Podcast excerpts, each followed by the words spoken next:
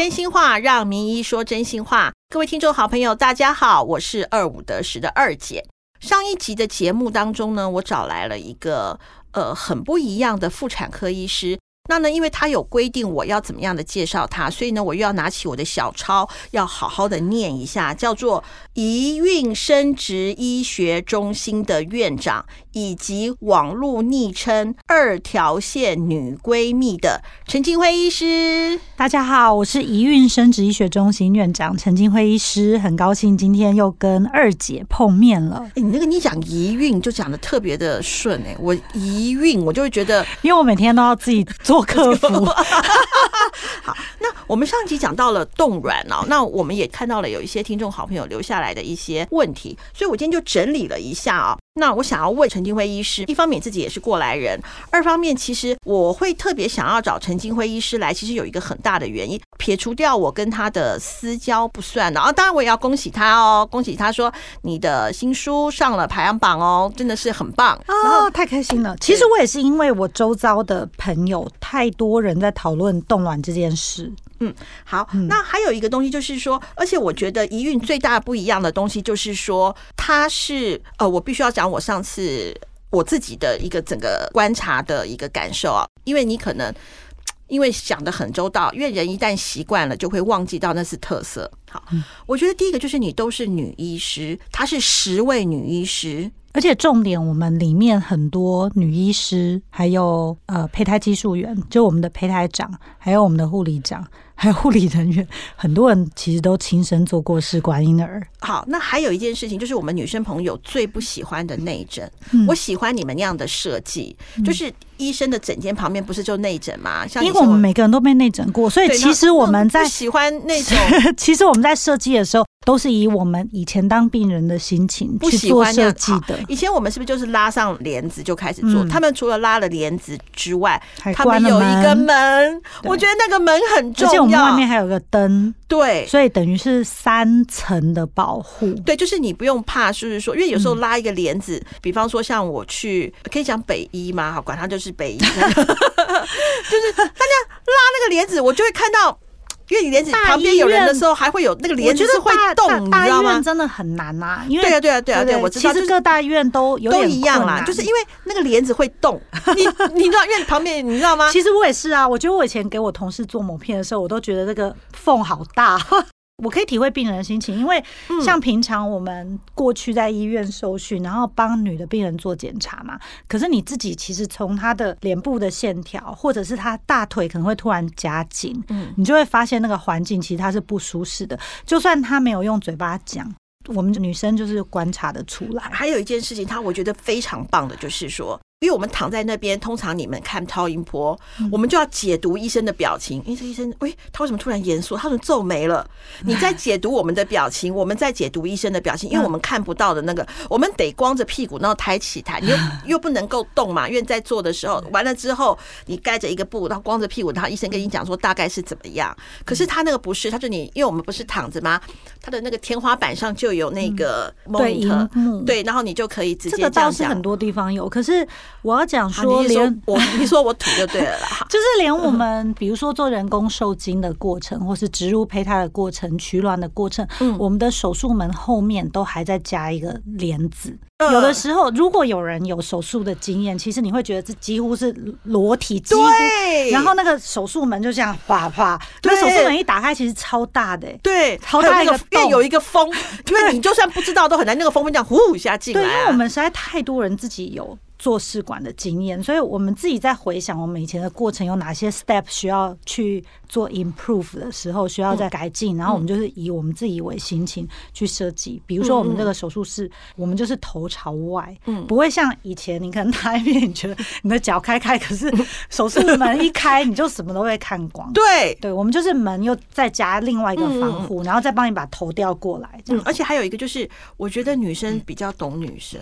我你记不记得那个时候你在？在那个时候，其实也不一定啦。我觉得我自己也有看男的妇产科医生，但是我觉得有一些小细节可能是我们才会想到。比方说，你嗯记不记得那个时候你没怀孕的时候，孕妇跟你说便秘，你就觉得你就会说啊，少吃啊，多吃哎、点、我们也很体会。男生的心情，我们连取经士都两道门呢、哦，我那个那个是那个我比较无所谓，我觉得男生比较无所谓。等你真的便秘之后，你就知道说啊，真的是吃什么都没有用，你就更能够，我觉得女生比较能够，对啊，更能够体会怀孕以后还漏尿嘞、啊，这些都都都都会 快崩。溃了。好，所以说，那我就要讲到说，那冻卵之前，我们前面要做什么样的准备呢？嗯除了钱的准备，前面可能根据你的本身的条件啦，嗯医生大概会推荐你。有可能会需要一些保健品，可能有点难，但是比如说 DHEA 什么什么之类的，DHEA 是什么东西？它是一个荷尔蒙的前驱物。就比如说你在做冻卵之前，可能你的条件不是很好，嗯冻卵通常也蛮忙的，嗯所以你有可能会特别空下哪一个月份才来做这件事情。嗯那你在这个准备的过程，其实我们就会跟你说，如果你本身的条件已经稍微差，可能要补充一些保健品啊。然后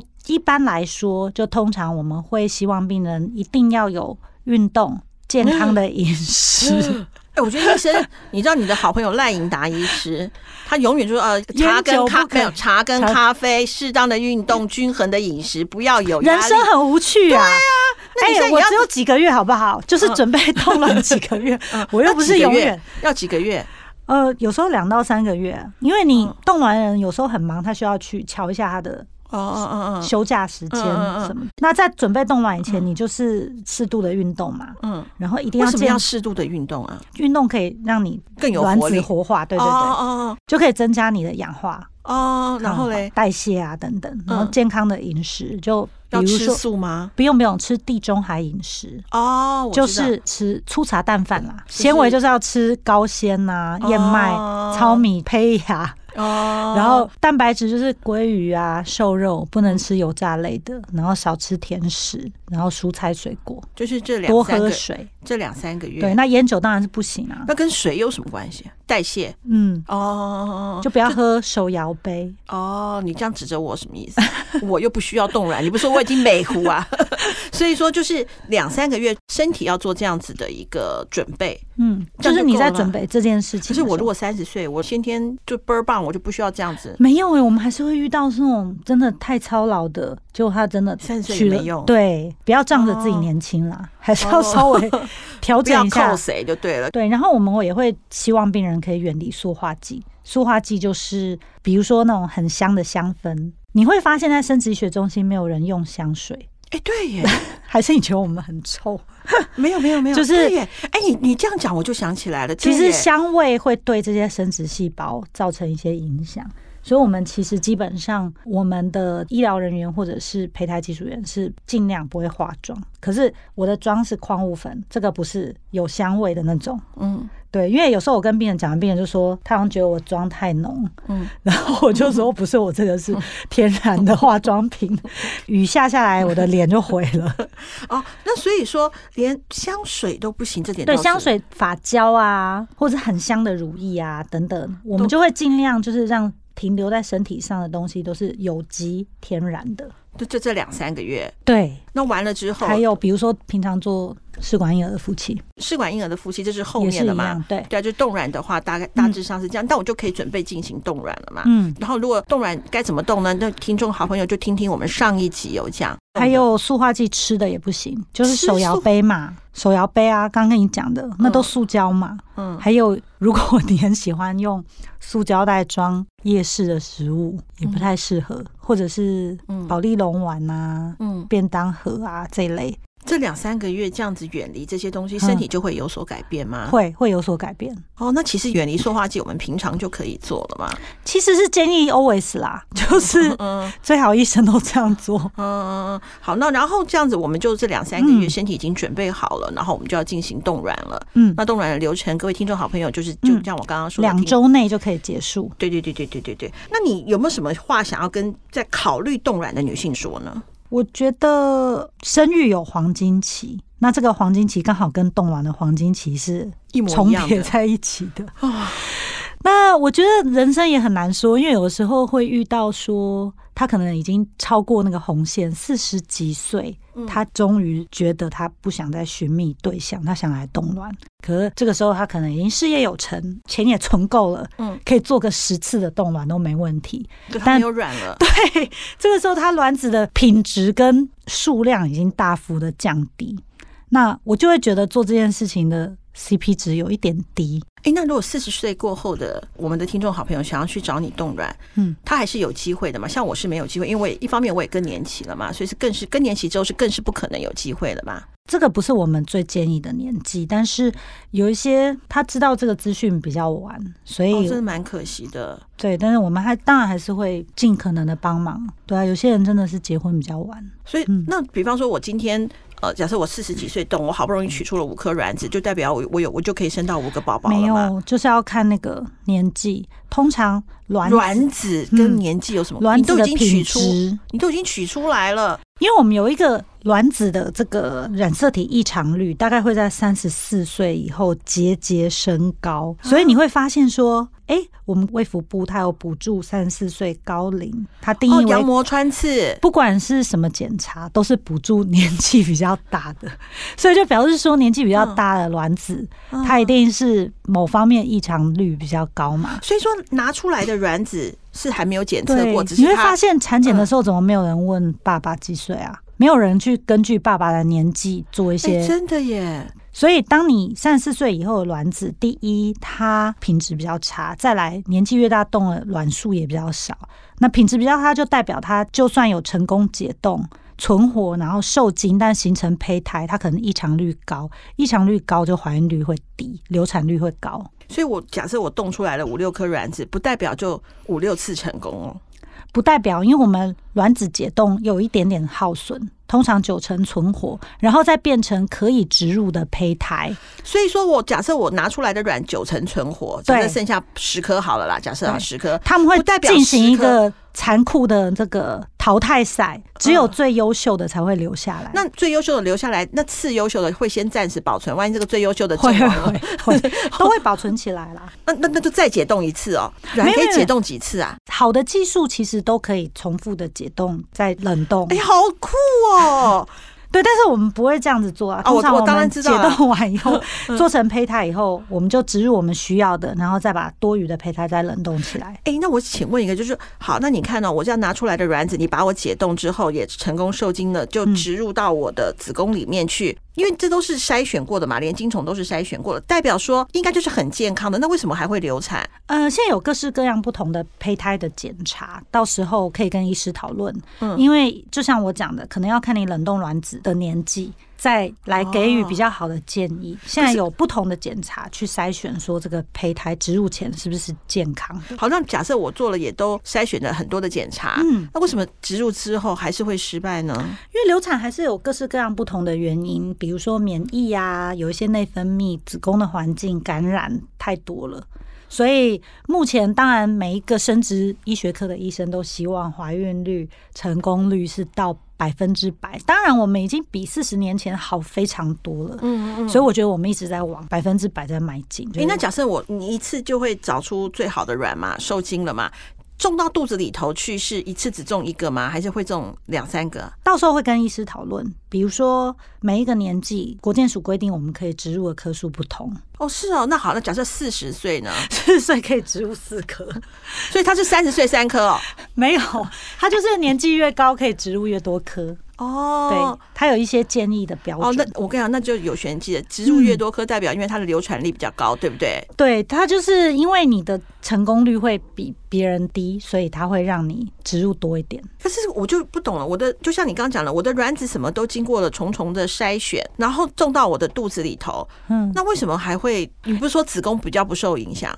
哦，那要看你冻卵的时间是几岁。如果你冻卵比较晚一点点，那它有可能。假设我假设我是三十岁的时候冻的卵，那我们就以三十岁的卵为标准。三十岁我们可能就只植入一到两颗。哦，对，所以如果你四十岁，你想要用你三十岁的卵子来怀孕，那我们就是以三十岁为标准。哦，不是以我现在这个年，以冻卵的那个年纪为标准。没错，没错，没错。所以像现在，嗯。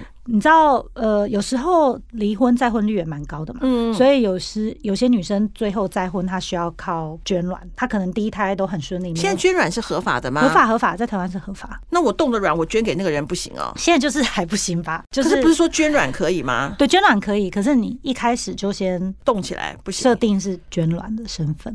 哦，就是因为他还管他还需要很多比对，嗯嗯嗯，对，就是必须比对你们不是在亲戚的哦。所以说，比方说是我三十五岁的时候我结婚了，我结婚虽然有生小孩，我也同步冻卵了。万万一我四十岁的时候离婚了，我至少万一我的下任老公要我生孩子的时候，我的卵是三十五岁。我觉得现在知道冻卵这件事有越来越多，所以大家知道说离婚的诉讼有时候蛮久的，嗯，对，所以我们也会有病人他。大概都在离婚的时候会考量他未来的状况，也许在准备离婚，他就会来做动乱了。哇，真是深谋远虑啊！对，所以说他就是，哎，我我讲这样子，我不知道是不是，就是说我的经济状况也允许我这样做。比方说，我三十岁左右。呃，就算我有男朋友，但是我可能三十四五的时候我才打算结婚嘛。假设哈，那我就先把它冻起来，嗯，冻个冻一批好了哈。然后呢，那我三十五岁、三十六岁的时候，我就可以直接不要选择我当时的，不用尝试自然怀孕，直接用冻卵的卵吗？还是说先尝试自然怀孕，再用冻卵的卵？当然可以先尝试自然怀孕。其实你已经没有时间的压力的时候，你什么都可以尝试啊。啊，也对，对啊，你已经没有时间的压力啦。就像之前我有一个很年轻的小妹妹，她好像三十出头，她跟我说她要冻卵，因为她经历了一个超大的感情挫折。嗯嗯，我现在有点忘记，就是渣男的故事这样。然后我们就先冻卵，然后她就说她这个五年内都不想谈恋爱，结果后来才过两三年她就回来，已经结婚了。然后我就在，进度好快哦。然后她就说奇怪，她结婚一年也怀不了孕啊。后来一验之下，根本是先生的问题。然后他超方便，他就拿他以前的冻卵，现在都当双胞胎妈妈了。先生的问题为什么要用他的冻卵？因为先生的问题，你也是需要做试管婴儿啊。你都已经有冻卵了，你就拿着以前的卵来做试管婴儿。对对对对对对，你就不用现在再取卵了。对对对对，而且又比现在的卵年轻，所以他就一举就中了双胞胎这样子。哎呀，真的是很好哎。其实我觉得很，就是有时候觉得很不公平，为什么先生精子不好也是我在取卵？哦，也对啦。不过冻卵真的就是像你上一集说的嘛，这是一个保险，要不要用我自己都有这样子的一个选择权。没错。然后呢，第二个呢，就是不会想要用的时候没办法，就是这会是一个非常大的遗憾呢。就像比方说，就像我假设我我现在想要生小孩，可是我我花再多钱也没办法啦。嗯，就是常常会看到光鲜亮丽的成功女性，结果最后是因为这件事受挫折。我也觉得常常看到他们都很为他们感到心疼。对啊，因为我觉得 生孩子这件事情，你会不会觉得好像很多被责备或者是被要求的都是女生？当然，我觉得台湾已经越来越朝女男平权。但是我刚看完那个《未来妈妈》，嗯，最近不是有一个连续剧很红，然后我就觉得哇，这些故事根本就是每天都在我生活中，就是还是不够平权，还距离平权很遥远。而且我觉得，我有时候我们临床的故事，那个比连续剧还要夸张。那你讲一个听听看，好不好？就是你觉得比八点档还八点档的，比如说，我觉得像是。有一些女生，她可能来做这个生殖医学，也就是我们说不孕症的检查，可是婆婆一直在旁边的，我就觉得连我都快要不行了。婆婆在旁边干嘛？看她的卵有几颗啊？看我照超音波啊？她都要在旁边。对，那还有没有隐私啊？她就很急啊。那是她的问题，是她儿子的问题，是不是？不管是谁的问题啦。好烦哦！那你不能够站在一个医生的，我会尽量，我会尽量。有时候我会去吗？对对对，我又我其实我都懂这个眼神在求救，然后我就会请他在外面稍等。可是他等下还是会问很多问题。那你会帮忙？比方说，今天婆婆出去之后，病患可能有一些比较特殊状况，他希望你不要跟婆婆讲的。当然啦，我们就是医生跟病人的小秘密啊。比如说，比较年轻的时候曾经发生哪些事情，有些也是会遇到渣男怀孕啊。嗯，那你看得出来哦，他曾经未婚怀孕过。这个大部分是用问的，不过有时候当你觉得他的超音波或者是他在内诊有一些发现，你也会稍微问一下，说是不是有这一类事情。可是这全部都是一定帮病人保密，有时候连先生大部分都不会知道的。对啊，这还是要帮助我们的，也不是当然啊，就是跟病人一条心啊。当然，那那个婆婆坚持不出去呢，你们还是可以把她硬请出去吗？有时候就会用一些比较委婉的方式，请他去外面填一些资料之类的。哦哦哦哦哦哦，你也真是蛮聪明的。那除了这种婆婆永远都不走的，还有更夸张的吗？嗯，比如说，因为我希望每一对夫妻都是开开心心的，但是我觉得有时候在做生殖医学的疗程，因为你必须要 team work，、但是有时候难免会看到有一些吵架嘛。吵架为什么？比如说你不陪我来啊，你不帮我打针什么的，这个时候其实我们医护人员都会扮演一个帮忙打气的角色。可能有些先生会觉得自己置身事外啦，可是你比方说哈，打针我自己都不敢打了，对，有些先生也不敢打，他可能看到针就昏对对对，倒了吧然？后有一些先生也不敢打，然后他们就在那边吵来吵去。对，你知道吗？因为还有比较戏剧性的，就是好不容易辛辛苦苦做了试管怀孕，结果怀孕到一半就吵着要离婚，那这样子怎么办？哦，就是很抓嘛。后来就生完了以后再有生吗？有啊，我天！在婴儿室外面大吵啊，在婴儿室外面大吵，那这个小孩算谁的？吵啊，在那边吵。两个都想要吧？不会两个都不想要吧？当然啦、但是就是很多啦，哼。做完那个之后，好不容易怀孕之后要离婚了，那可能就是做的过程当中，对很多彼此的，对，彼此的不满到达了顶点了吧？嗯，所以我觉得真的在整个做生殖医学的病人，其实真的需要很多的支持，就是除了我们医护人员给他支持以外，嗯。最好就是有好闺蜜啊、好朋友，嗯。然后家里就是先生，然后自己的家族嘛，嗯嗯，对自己的家庭的这些支持力量都非常的重要。因为如果是其实看不孕门诊，通常不会是看一次就好，对不对？对，有时候真的是长达半年、一年都有可能。那冻卵应该就是一次就结束哦，对，啊，是啊，冻卵基本上都是开心的吧？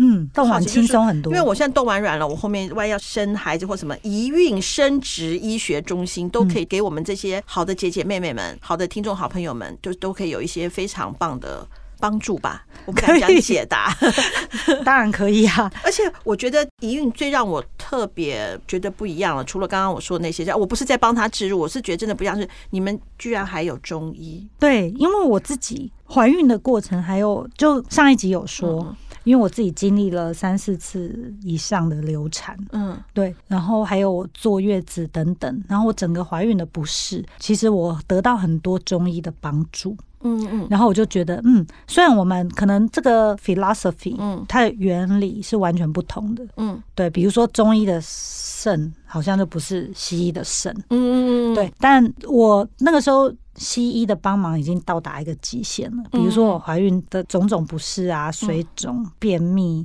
嗯。头晕、什么失眠，嗯。然后最后我居然是在中医那边得到拯救，嗯 对，还有包括我整个产后的调养，嗯对，那个时候我觉得我真的是神经病，我觉得中医看到我也很烦了。嗯，我生完三天就上班，你知道吗？我的天哪！